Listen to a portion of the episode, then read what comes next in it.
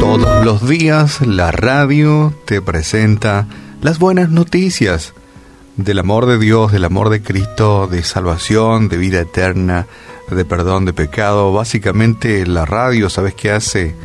Te lleva el mensaje del Evangelio de Jesucristo. Y el apóstol Pablo escribió una carta a quienes residían en Colosas en aquel tiempo. Y Pablo se presenta así.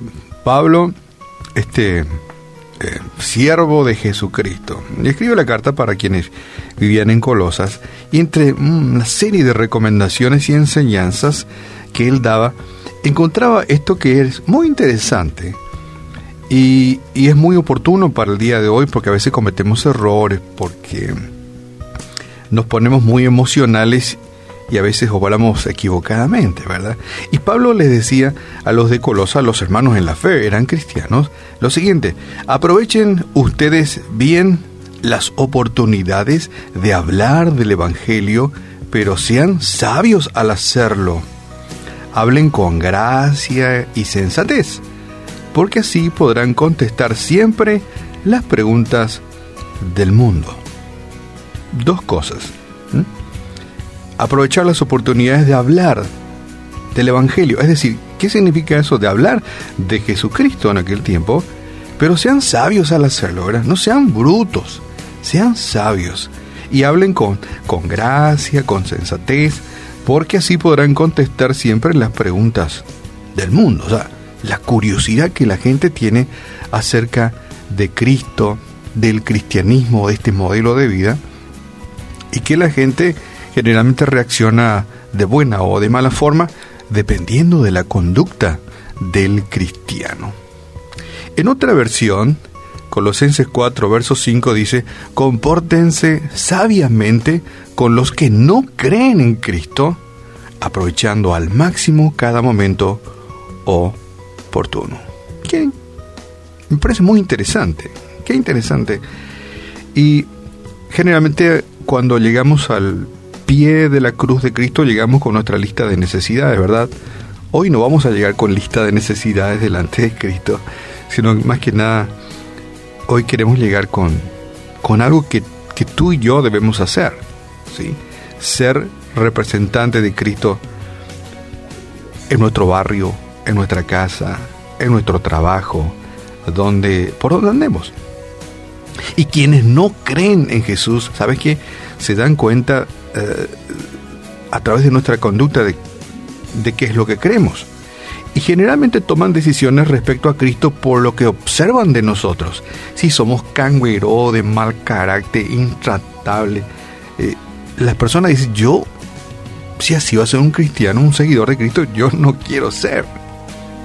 Allí radica la importancia de lo que Pablo escribía, de comportarnos sabiamente, aprovechando al máximo hablando con gracia, con sensatez y por sobre todas las cosas quienes nos rodean. Eh, lean la Biblia en nuestra conducta, en nuestra manera de expresarnos, nuestra manera de ser. Cuando somos amables, concluyen que Cristo es amable. Si perdonamos, concluyen que Cristo perdona. Si somos solidarios, concluyen que Cristo es solidario. Pero si somos insolentes, ¿qué es lo que va a pensar la gente, verdad? si así van a ser los cristianos, yo no quiero ser. ¿Quién era que decía Mickey Gandhi? El cristianismo es fantástico, ¿verdad? Lo único que no me gusta son los cristianos, una cosa así, ¿verdad? Y ese es, ese es un problema a veces que se presenta, ¿verdad? El cristianismo es bello, hermoso. El único problema son los cristianos. Bueno, ¿y por, por qué eso? Porque Pablo sabía, por la inmadurez, tal vez la falta de preparación o le faltaba esta recomendación de Pablo, ¿verdad? ¿Mm? ¿Qué van a pensar si, si mentimos, si, si no somos sinceros, qué van a pensar quienes nos rodean, ¿verdad? Y Pablo dijo, compórtense sabiamente con los que no creen en Cristo, aprovechando al máximo cada momento oportuno. ¿Mm? Que la conversación sea siempre amena, de buen gusto, que qué gusto sería, para mí sería un privilegio que la gente me diga, eh, no sé, vos tenés algo raro, y yo quiero lo que vos tenés, una cosa así, ¿verdad? ¿Y qué es lo raro? Tengo a Cristo en mi vida que, que me da reglas y pautas de vida, ¿verdad? Y, y, que la gente quiera eso sería fantástico. Que te puedan decir de esa forma, mira, yo, yo quiero lo que vos tenés, yo te, vos sos diferente a los demás vecinos o compañeros de trabajo o compañeros de facultad. Sos diferente. Me gustaría tener lo que vos tenés. ¿Y qué es lo que vos tenés? Yo tengo a Cristo en mi vida. Así de sencillo. La cortesía, la amabilidad, el buen trato, la sonrisa honra a Cristo. Qué buena propaganda la hacemos cuando somos de esa forma, ¿verdad? Amables, corteses. Y cuando tenés que estacionarte y bueno, y, van dos que quieren ocupar el mismo lugar y le cedes el estacionamiento, le haces la señal de que estacionate vos, yo voy a buscar la otra cuadra, ¿verdad? Este, eh, si, aunque yo tenga la razón, le cedemos el paso, la cortesía. También honra a Cristo esa forma de comportarse. Cuando le cede el estacionamiento, honras a la persona.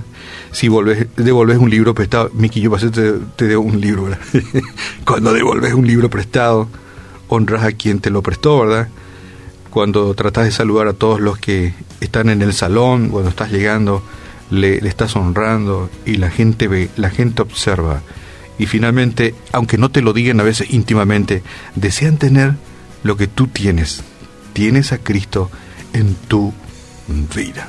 Bueno, que valga la puntualización que hacía Pablo entonces y que encontramos en Colosenses capítulo 4 y el verso 5, ¿verdad? Eh, me gustó esta versión, ¿verdad? Pero yo lo perdí, tengo que buscar otro aquí, mi Biblia.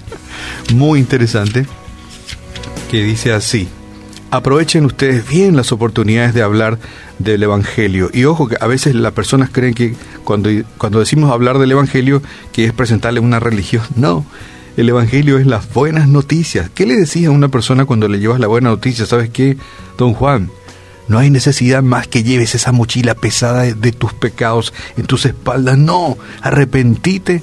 Cristo quiere perdonarte y tira en, en lo profundo de la mar tu mochila de pecados. Ese es el Evangelio y Dios te regala salvación y vida eterna. Tira tu mochila de pecado. Dios quiere perdonarte. Y hablen con gracia, con sensatez, porque así podrán contestar siempre las preguntas que surgen después del mundo. Bueno, eso lo escribía Pablo y nos deja como una linda recomendación.